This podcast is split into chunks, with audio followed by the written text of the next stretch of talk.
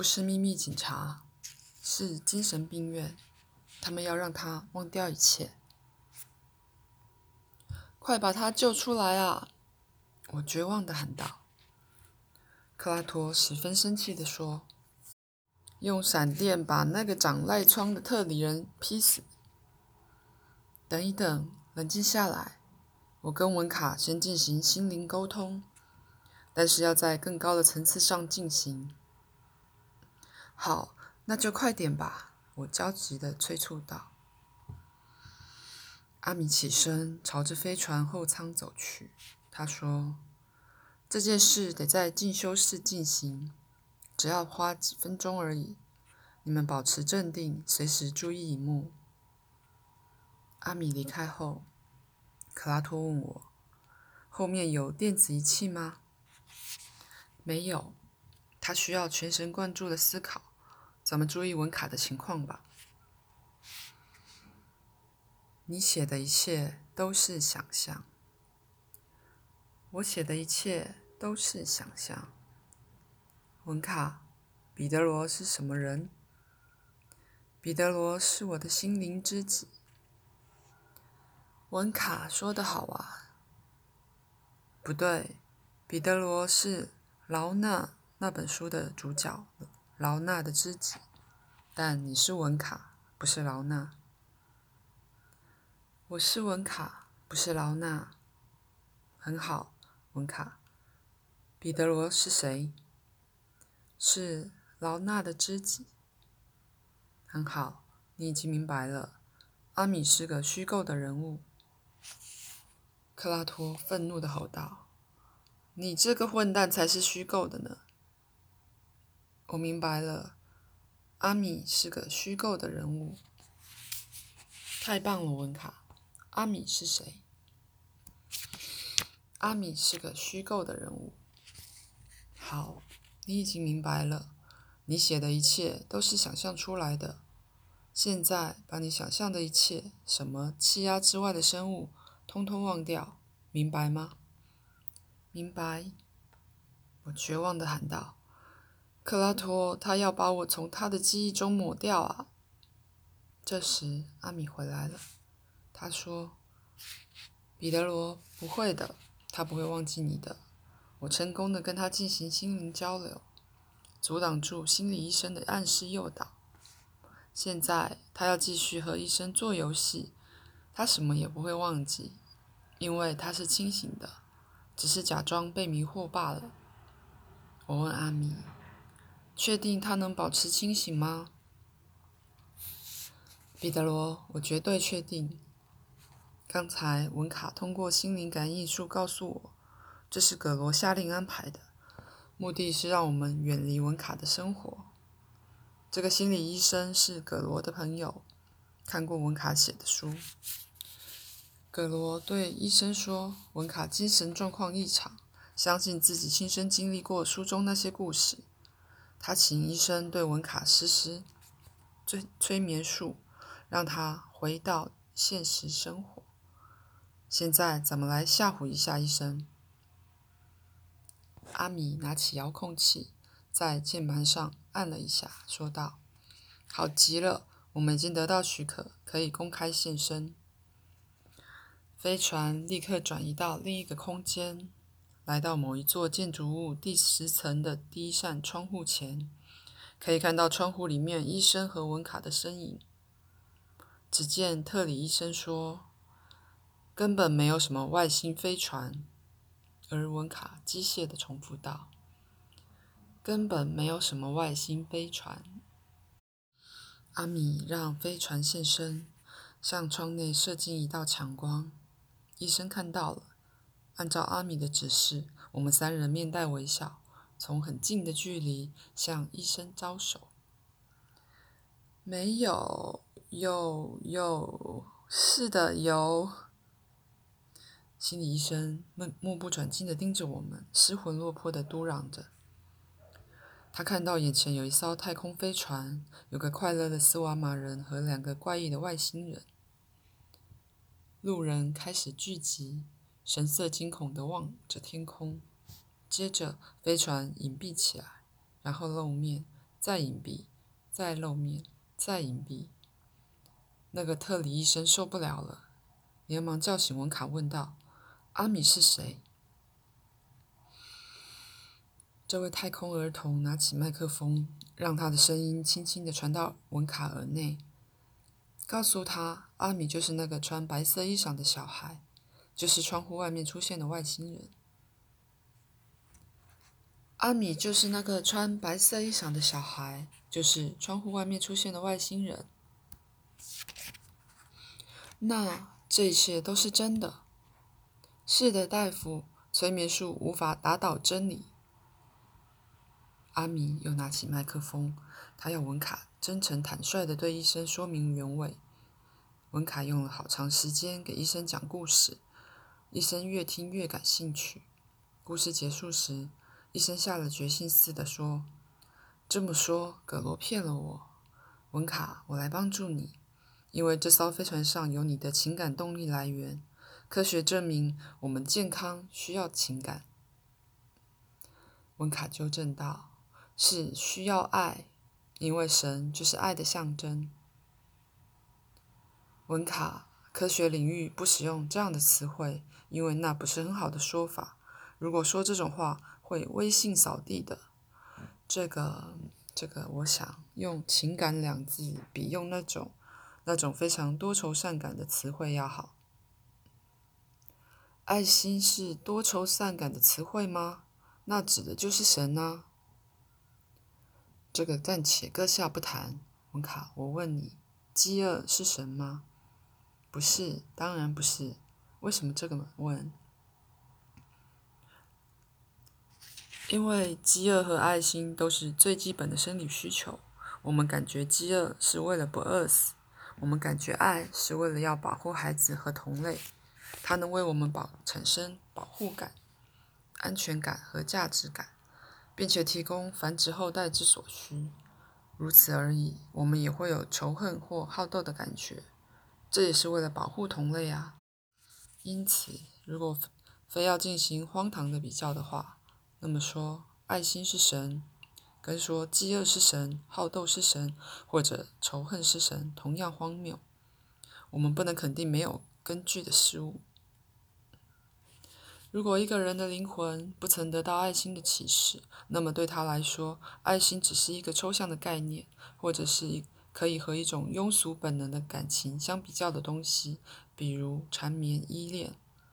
因此，对这位医生来说，饥饿、好斗、仇恨和爱心的本质都是一样的。阿米显得非常难过。此时，文卡已经明白，这位特里医生的心理坐标与他自己的大相径庭。你们说到神时，用些什么样的术语？啊，我们通常不说这个话题，因为没有严格的科学术语。我认为，只有迷信和无知的人才会谈这个。听见特里医生说这种话，我和文卡一样惊讶。科学家谈神很丢脸吗？当然，那是没有经过证实的事情。对我来说，神的存在是经过充分证实的。文卡说：“啊，是吗？按照你的说法，有什么证据吗？”医生微笑着说：“我就是啊。”他回答。我不明白什么，神是存在的，我就是证据。心理医生露出困惑的表情。大夫，您看到墙上这幅画了吗？他指着一幅描绘水果的图画。是的，这幅画就是证明有个画家画了他的证据，对不对？可能吧，那又如何？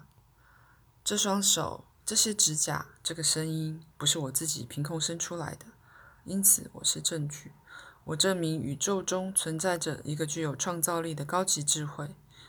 对于科学家来说，这样的证据难道还不够吗？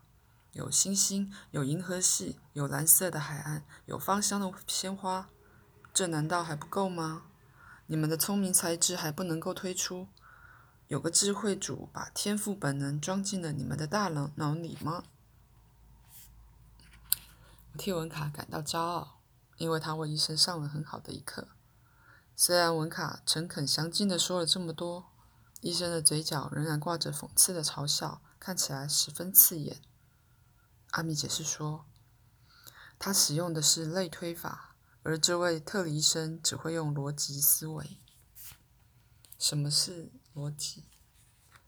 忘掉这个术语吧，现在没有时间解释。对科学家来说，爱心还不能证明神的存在吗？文卡继续说道。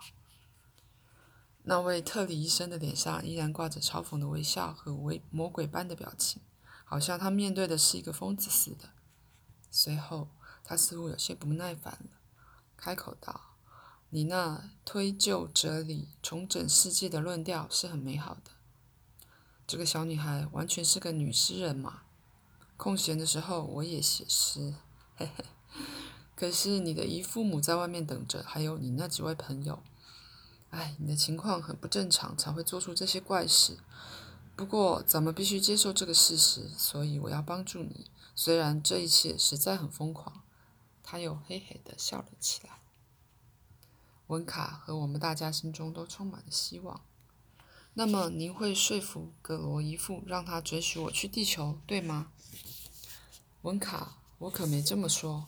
我是个医生，这表示我的工作是保护患者的生命。另外，我是个遵法守纪的公民。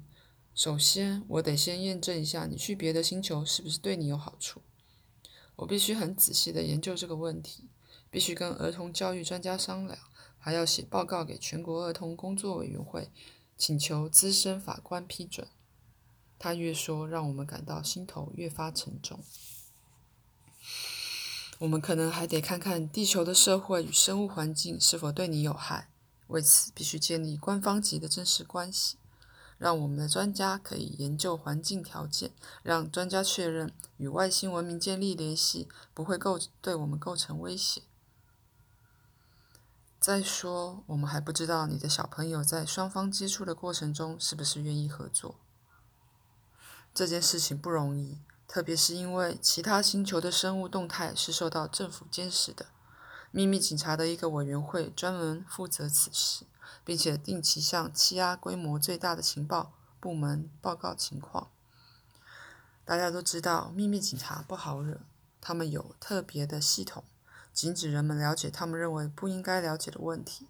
他们总有他们的道理，就是因为这个原因。凡是触及这个问题的人，想更进一步研究时，总是遇到许多大麻烦，不容易，很不容易。可是，合法的路才是唯一正确的路。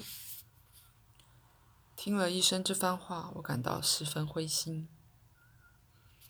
阿米，这个心理医生疯了，他是个官僚，总是要把事情弄得比原来复杂。克拉托担忧地说：“你说的对。”如果他把这件事向欺压当局呈报，那可怜的温卡，阿米皱着眉头。我提心吊胆地说：“还有我这个可怜的彼得罗。”您打算帮助我，还是要毁了我？温卡忧心忡忡地问医生。“当然是帮助你，我是医生嘛。那您跟葛罗伊夫谈谈就解决了嘛？干嘛要扩大事端呢？”不，文卡。葛罗欺骗了我，我不能跟骗子谈话。我十分注重个人的品性，不能违背自己的原则。他说什么，一切都是你想象出来的，但他很清楚，事实并非如此。他再也不能当我的朋友了。另外，我应该向当局报告这个问题，这是我的责任，因为我是遵法守纪的公民，应该关心国家、民族和文明发展的安全。这个人的脑袋比葛罗还要僵化。阿米的神情十分愤慨，他没意识到自己面对的是更高等的事实。他已经习惯了特里人的思维方式，因此不会谦虚谨慎，努力学习新事物，而是极力把高层次的事物降低到自己的程度，并将自己的规则强加上去。他如果遇到一个没有护照和签证的天使，也照样会把天使送进牢房。事实上，他只在意如何维护自己的利益和思想方式，其他的一切都不放在心上，因为他毫无感情。这种人几辈子也无法改造成斯瓦玛。克拉托说道。有可能，可是知道这个情况对我们没有任何帮助啊！你们看，他要打电话了，是打给秘密警察总部吗？医生拿起话筒拨话。文卡非常着急，连忙把切电话切断。医生怀疑的看着他，脸色很不悦。“你干什么？真是大胆，一点家教都没有！你想做什么？检举我，把我交给秘密警察吗？”当然啦，这是一个遵法守纪、关心国家、民族和文明发展的人应该做的事情。克拉托生气地吼道：“这家伙根本就是食古不化！您就用这种方式协助我拥有获得身心健康和幸福所需要的爱情？当然，政府当局还有专家们清楚什么对你更合适。现在让我给秘密警察打电话。”该死的斯瓦玛！这家伙很有学问，可是像野兽一样野蛮。阿米的脸因为愤怒而发白。阿米，你应该采取行动了。我和克拉托忍无可忍。阿米，帮帮我！格罗伊夫，帮帮我！救命啊！文卡大声呼救。格罗听到文卡的喊叫声，打算冲进诊疗室，可是里面上了锁。他气急败坏地拍着。拍打着门，看到文卡陷入危险和苦难之中，而我却无能为力，这是我一生中最难熬的时刻。克拉托对着监视器大吼大叫，恨不得杀掉那个心理医生。朋友们，冷静下来！阿米一面说着，一面迅速操作仪表板上的按键，他的手指飞快地活动着，仿佛电影中的快速镜头。不久，传来一阵嗡嗡声，甚至他手上都冒出了白烟。由于当时文卡的情况紧急，因此那个当下，我觉得这幅景象很正常。过了很久以后，我才想起这些聪明证明阿米神奇能力的细节来。他的身体能做超高速运动。那位心理医生试图打重打电话。可是文卡抱住他的胳膊，又狠狠地一口咬住医生的手指。高大强壮的特里医生哇哇乱叫，但是随即愤怒地把文卡甩到门上。这剧烈的撞击使得文卡失去了知觉。文卡的一父母听见了声响，心急如焚，试图破门而入。幸亏他撞得不太严重，阿米安慰我们。我内心痛苦万分，盼望着文卡的昏迷能让医生冷静下来。可是事与愿违，只见医生双拳紧握，浑身肌肉紧绷，仿佛一头发火的猩猩般冲向我心爱的文卡。特里人的感情很封闭，因此不大能控制兽性的本能。阿米操作着键盘说道：“我如果不拦住他，他会杀人的。”就在这时。那位特里医生突然全身瘫软，倒卧在地。我高兴地松了一口气。好极了，阿米，你用了什么绝招？是远距离催眠术吗？不是，由于情况紧急，我来不及聚精会神，只好发出一道让他瘫痪的射线。真精彩，太空娃娃！那射线的威力能持续多久？只要我不切不切断射线，就永远有效。问题是，咱们的露面已经惊动了秘密警察。另外，葛罗的举动也引起他们的注意，因为他打算砸烂诊所的门。时间不够了，只能先营救文卡。阿米起身朝向飞船出口走去，舱门开了。只见一道绿色光束形成的通道穿过了诊所的墙壁，直接通向室内。阿米沿着光柱走下去，仿佛那是一条真正的走道。最后来到瘫痪医生所在的房间里，医生的神情令人毛骨悚然，好像一头发狂的野兽。秘密警察已经抵达诊所，用力的打门。与此同时，阿米也来到特里医生面前，他试着与医生面对面。但两人身高悬殊，于是阿米干脆飞升到空中，相当于医生头部高度的地方。好家伙，彼得罗，这个娃娃会飞啊！克拉托，他还会很多特技呢。阿米用一个小小的仪器顶在医生的后脑勺，一面在医生的耳边不停的低语，双眼注视着他的反应。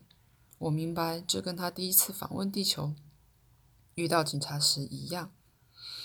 他在施展催眠术，可能是要让医生忘记一切。我不知道那个小小的仪器是做什么用的，因为以前阿米只用心理力量。在猛烈的撞击下，诊所的门慢慢开了。阿米轻轻落下，抱起文卡，挂号。虽然阿米的个子很小，做这件事却轻而易举。过了很久以后，他这身力气再次让我吃了一惊。挂号。回到绿色光柱的通道上，登上飞船。阿米小心翼翼地把门卡放在地毯上，我连忙跑过去照顾他。阿米向驾驶舱走去，光柱消失了，飞船的舱门关闭了。与此同时，诊所的门被推倒了，几个身穿黑色制服的秘密警察冲进室内。就在这时，医生恢复了知觉，立刻向他们猛扑过去。可是这些家伙比医生更加孔武有力，医生的狂暴情绪还没有消去，现在可要自食后果了。可怜的医生，阿米怀着些许同情地说。训练有素的秘密警察很快制服了医生，他被戴上手铐，推到门外。一路上，医生不停地喊叫，要求秘密警察解释清楚为什么逮捕他。葛罗和克罗卡也被拉到了室外。他们俩也声嘶力竭地喊着叫，要求秘密警察找回文卡。与此同时，其他人员仔细搜查诊所并做记录。他们不时地查看窗户，那里正是飞船现身的地方。可是他们看不见我们，因为飞船处于隐形状态。阿米，事情变复杂了，这都是那个白痴医生的错。”克拉托抱怨道。一开始是葛罗的错，但是无论医生还是葛罗，他们做的事不会有任何区别，因为特里人的本性就是如此，所以电脑才会说他们不可能让文卡离开。这件事的确很棘手，阿米说。文卡渐渐恢复了知觉，我在他的身旁极力安抚他。现在一切取决于葛罗夫妇对特务的说明了。阿米启动机关，飞船腾空而起，也取决于那个特里医生的说辞。克拉托说：“他已经派不上用场了，因为他再也想不起来曾经有个朋友名叫葛罗，想不起来一切跟葛罗、文卡，甚至我们几个人有关系的事情了。这要归功于我按在他后脑勺上的小小仪器。”它的用处就是使局部记忆终身丧失。太妙了，哈哈！文卡已经完全恢复精神，看到我陪着他，十分开心。他的后脑有一个小小的肿块，所幸没有大碍。我把事情的全部经过说给他听。阿敏，你可要保护我的姨父母啊！文卡，我们一定尽力而为，正是为了这个目的。现在怎么去请求援助？去哪里请求援助啊？去一个非常特别的地方。